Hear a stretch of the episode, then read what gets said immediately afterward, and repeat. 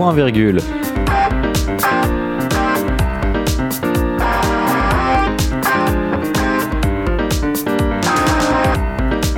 Bonjour à tous, il est 17h et nous sommes en direct sur Delta FM pour, pour cette cinquième émission de Point Virgule avec aujourd'hui, euh, donc en compagnie de Céline et d'Axel. Bonjour Bonjour Donc c'est super donc de vous voir ici pour la première fois dans le studio. euh, donc au sommaire de cette émission aujourd'hui, c'est toi Axel donc qui va commencer. Tu nous parles de quoi aujourd'hui? On va parler des petites lignes du pré-Goncourt. Super, ça a l'air vraiment super intéressant. On a hâte de l'entendre. Et Céline, donc aujourd'hui, toi tu vas nous parler de quoi? Ben, en cette euh, 75e euh, commémoration des libérations, des camps de la mort, je vais vous parler de Si c'est un homme de Primo Levi. Ok, ok. Et je vous parlerai donc euh, en deuxième partie d'émission euh, de ma euh, des séries, en fait, de mon calendrier de séries à venir euh, sur Netflix, sur OCS, sur les différentes plateformes. Voilà, on parlera de ça Euh, et on, on verra donc tout ça.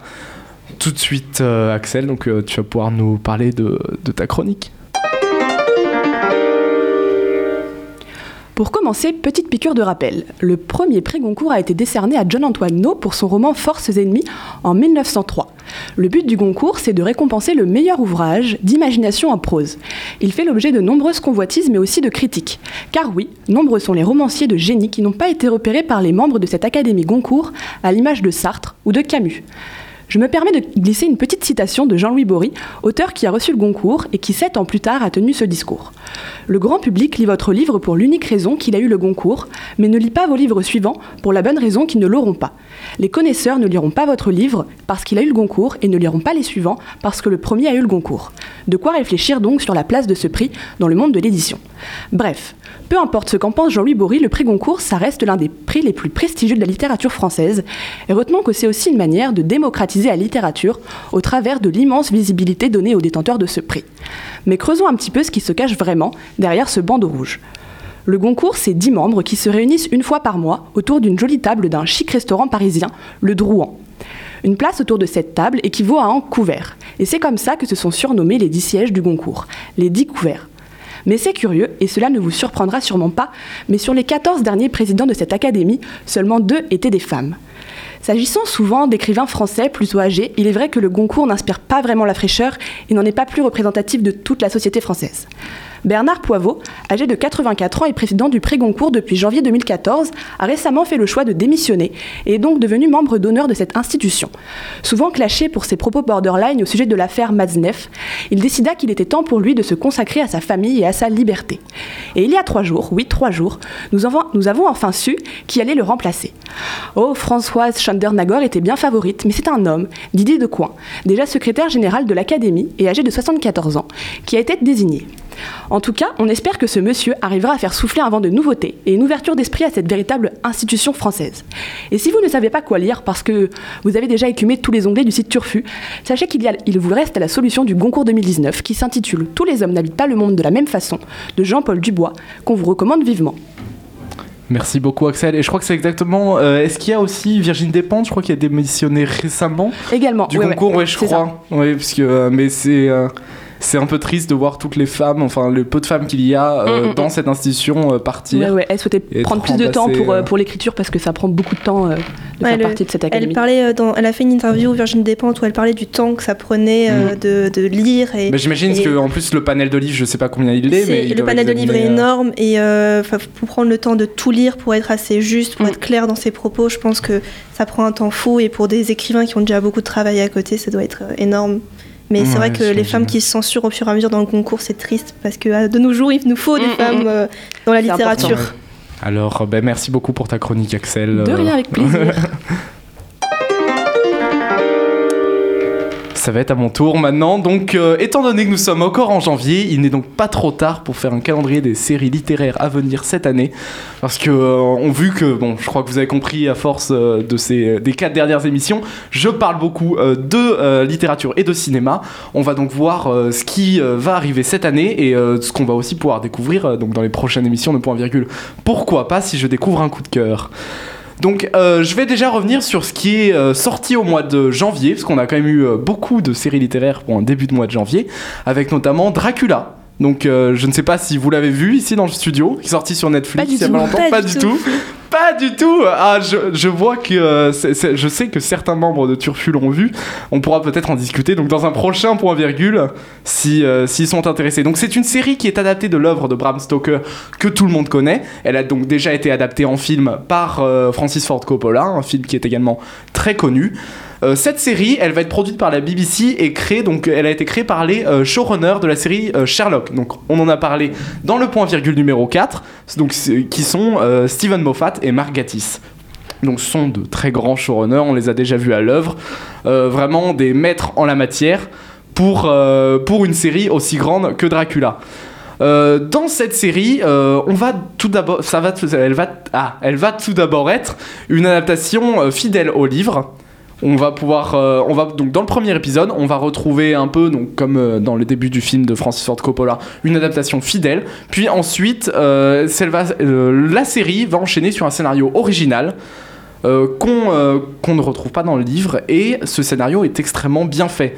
On a des acteurs qui, qui jouent très bien, les décors sont magnifiques, on a une œuvre qui est donc respectée dans les débuts d'épisode, mais euh, l'apport d'un nouveau scénario va permettre un vent de fraîcheur à cette œuvre qui est toujours bon euh, donc quand on a besoin de redécouvrir un classique. C'est pour ça que je vous recommande cette série euh, pour tous les fans du personnage de Dracula et même des personnages des vampires en général.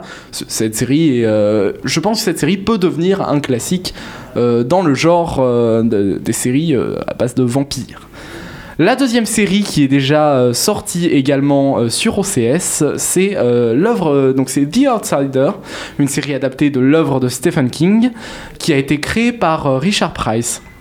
Donc dans cette série, euh, là on est vraiment sur une adaptation très fidèle au livre, hein, calqué. Euh, c'est euh, une affaire de meurtre dans une petite ville de l'Oklahoma. On va retrouver donc le corps d'un jeune garçon mutilé avec pour seul indice sur la scène de crime des empreintes digitales. Ces empreintes digitales, elles vont nous mener à un certain Terry Maitland, qui est un habitant respecté donc de la, de la communauté de cette petite ville, mais il, malheureusement on va le retrouver avec un alibi en béton. Donc L'enquête est un peu coincée et je ne vous en dis pas plus pour vous inciter donc à voir euh, cette magnifique série euh, adaptée euh, comme je dis de l'œuvre de Stephen King. Une troisième série, donc là on arrive euh, sur euh, des séries à venir. Celle-là elle arrivera le 7 février sur Netflix et elle est adaptée donc euh, des comics de Joe Hills et elle se nomme Lock and Key. Donc ce qui est très drôle d'ailleurs, voilà. Joe Hills est le fils de Stephen King, donc voilà, on reste un peu dans, dans des affaires de famille. Il est d'ailleurs aux commandes de cette série pour, pour sa première série, d'ailleurs je crois. Donc le scénario, c'est après le meurtre de leur père, euh, les enfants Locke vont s'installer euh, avec leur mère à Key House. Key House, euh, donc c'est une maison où, un peu mystérieuse, hein, on peut le voir dans la bande-annonce si jamais vous avez la curiosité d'aller la voir. On voit dans la bande-annonce, c'est vraiment un manoir très glauque et à l'intérieur, en fait, les enfants vont découvrir des clés qui sont potentiellement liées à la mort de leur père et chacune de ces clés en fait va receler un pouvoir mystérieux. Que cha- chacune des clés euh, magiques euh, va, euh, va avoir un pouvoir propre et donc le scénario va tourner autour de ça qu'un démon va vouloir s'emparer des clés enfin voilà un peu c'est pour ça que je suis un peu déçu en fait que je, je n'ai pas vu les comics. Il faudra que je m'y intéresse, que ça, peut, ça peut être très intéressant. Mais, mais c'est que quand je regarde la bande-annonce, on a vraiment l'impression de voir une série basique euh, adolescent euh, modèle. J'imagine que vous en connaissez tous autour de la Oui, table.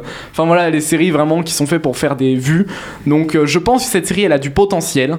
Mais euh, j'ai, enfin voilà, j'ai très peur qu'elle tombe euh, dans les, dans les clichés euh, des séries pour ados. Donc à suivre, mais on verra ce que ça donne. Et ma dernière série, donc c'est un peu un coup de cœur que je, je pense en parler dans point virgule si elle ne me déçoit pas.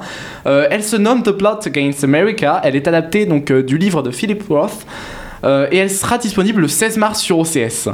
Cette série, euh, c'est déjà une série uchronique. J'adore les séries uchroniques, donc j'en ai d'ailleurs euh, parlé avec euh, The Man in the High Castle dans un dernier point virgule. Euh, c'est vraiment un genre super intéressant. Dans, donc, dans cette série, on va retrouver le fameux aviateur Charles Lindbergh. Sauf que là, il va être candidat aux élections présidentielles de 1940 et il va remporter face à Roosevelt. Et il devient donc le 33e président des États-Unis. Il va alors enchaîner les discours antisé- antisémites et euh, il va s'empresser donc de lancer une politique de collaboration active avec l'Allemagne nazie. Donc on va se retrouver en fait euh, dans ce scénario avec, euh, avec des États-Unis donc alliés des Allemands et, voilà donc j'attends vraiment cette série parce que j'adore les Uchronies et et je veux voir euh, ce qu'elle va donner. Surtout, elle est portée pour l'instant par un casting qui a l'air euh, intéressant, avec notamment dans le rôle principal Winona Ryder, qu'on retrouve dans, euh, dans Stranger Things que tout le monde connaît, je pense. Enfin voilà, mais voilà, évidemment, donc une grande série. Euh, J'ai vraiment hâte de la voir et, euh, et puis voilà, c'est c'est mon premier calendrier de l'année pour l'instant, mais ne vous inquiétez pas, nous reviendrons plus tard sur d'autres séries si jamais euh, elles, elles sont intéressantes. Ah bah ça promet d'être intéressant comme. Mais euh, voilà, comme je l'ai beaucoup dit. et voilà. C'est un classique, c'est un classique, c'est un classique de la littérature. Aujourd'hui, euh, c'est les 75 ans après la libération des camps de la mort et euh, la, Sh- la Shoah demeure une histoire pénible. Euh, L'extermination systématique par l'Allemagne nazie de 5 à 6 millions de juifs, soit les deux tiers des juifs d'Europe et d'environ 40% des juifs du monde, a provoqué par sa dimension génocidaire un impossible deuil. Je vais donc vous par- vous parler aujourd'hui de l'importance de lire ou de relire les classiques des témoignages de la Shoah et en particulier l'un des plus connus au monde, Si c'est un homme, de Primo Levi on a tous à peu près lu euh, ou entendu parler au collège quand on, par- quand on parle de la, Shoah et de ces événements. Euh, Primo Levi est un Italien issu d'une famille juive. Il a obtenu un doctorat en chimie, mais ne peut trouver d'emploi stable à cause de sa judéité. À la suite des événements de 1943, Levi souhaite s'échapper avec quelques camarades, mais leur groupe été arrêté le 13 décembre 1943. Lé- Lévy se déclare juif pour éviter l'exécution en tant que résistant. Il pense que c'est la bonne solution. Mais il est ainsi déporté vers Auschwitz, Auschwitz le 22 février 1944. De son convoi de 150 personnes, seules 20 personnes dont l'auteur quitteront Auschwitz en vie. Si c'est un homme, raconte l'expérience de son auteur dans le camp d'extermination d'Auschwitz durant la Seconde Guerre mondiale. Primo Levi explique, à partir de son quotidien dans le camp, la lutte et l'organisation pour la survie des prisonniers. Tout au long de ce récit, il montre les horreurs de la déshumanisation des camps. Ce livre comprend de nombreuses citations et rappels de la divine comédie de Dante. Là où Dante descend dans les cercles de l'enfer avant de retrouver le paradis, Primo Levi s'enfonce dans l'horreur de ce camp d'extermination. Il est considéré comme l'un des meilleurs témoignages sur la Shoah, car contrairement à d'autres récits, Primo Levi ne raconte pas la vie des camps de manière linéaire, mais l'explique sur un ton neutre et dépassionné, presque à la manière d'un sociologue. Il explique le rôle des capots, qui sont bien souvent des prisonniers sélectionnés pour leur violence.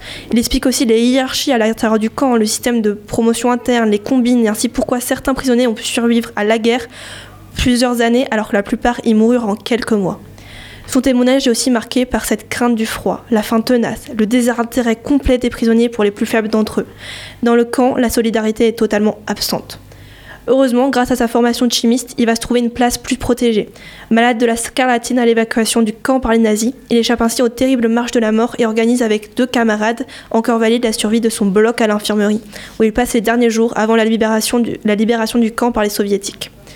À la libération du camp, Primo Levi est chargé par les autorités soviétiques de dresser un rapport sur le fonctionnement pour les Alliés. Ce rapport lui servira de base pour la, pour la rédaction de Si c'est un homme. Si c'est un homme fut un chamboulement personnel dans ma vie. L'expérience de cette lecture reste marquée et vous change complètement. Il vous pousse à voir l'horreur de la Shoah à travers le regard de celui qui l'a vécu et plus non seulement à travers des livres d'histoire. C'est une lecture incontournable dans une vie pour mieux appréhender ces événements. Cependant, il ne faut pas se limiter à ce témoignage-là, car mal- malheureusement, l'histoire de la Shoah est aussi diverse que le nombre de personnes qui l'ont vécue. Aucune expérience n'est similaire, et même si deux personnes étaient dans le même camp, ils n'ont pas du tout la même expérience, car les camps pouvaient être séparés de plusieurs de milliers de kilomètres. C'était totalement différent pour une femme, pour un homme, de, de, la place que vous aviez dans le camp, de l'endroit où vous étiez. Et donc très important de lire plusieurs témoignages et de se documenter à travers des sources diverses pour comprendre l'événement dans son intégralité. Pour finir, j'aimerais vous lire le poème placé en exergue de Si c'est un homme qui m'a particulièrement marqué et qui a un peu changé ma vie.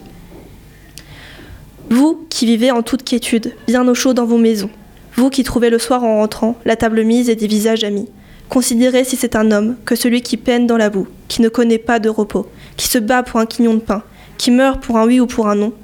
Considérez si c'est une femme que celle qui a perdu son nom et ses cheveux, et jusqu'à la force de se souvenir, les yeux vides et le sein froid, comme une grenouille en hiver.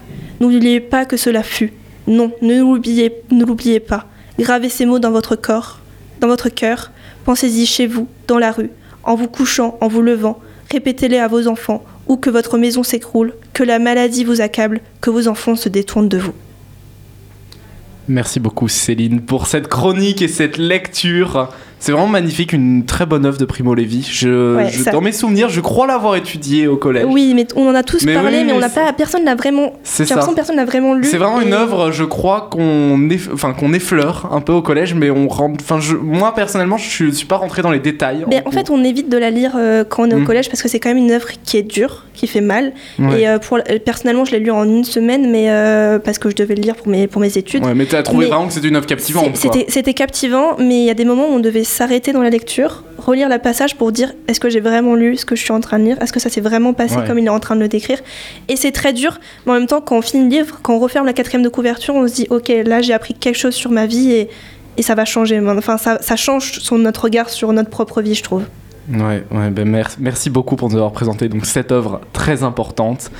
Et c'est donc déjà la fin de cette cinquième émission de Point Virgule. Merci à vous donc en studio d'avoir été là pour cette émission. Et merci à vous, chers auditeurs, d'être toujours euh, plus nombreux chaque semaine. Et nous nous retrouvons donc la semaine prochaine pour une prochaine émission.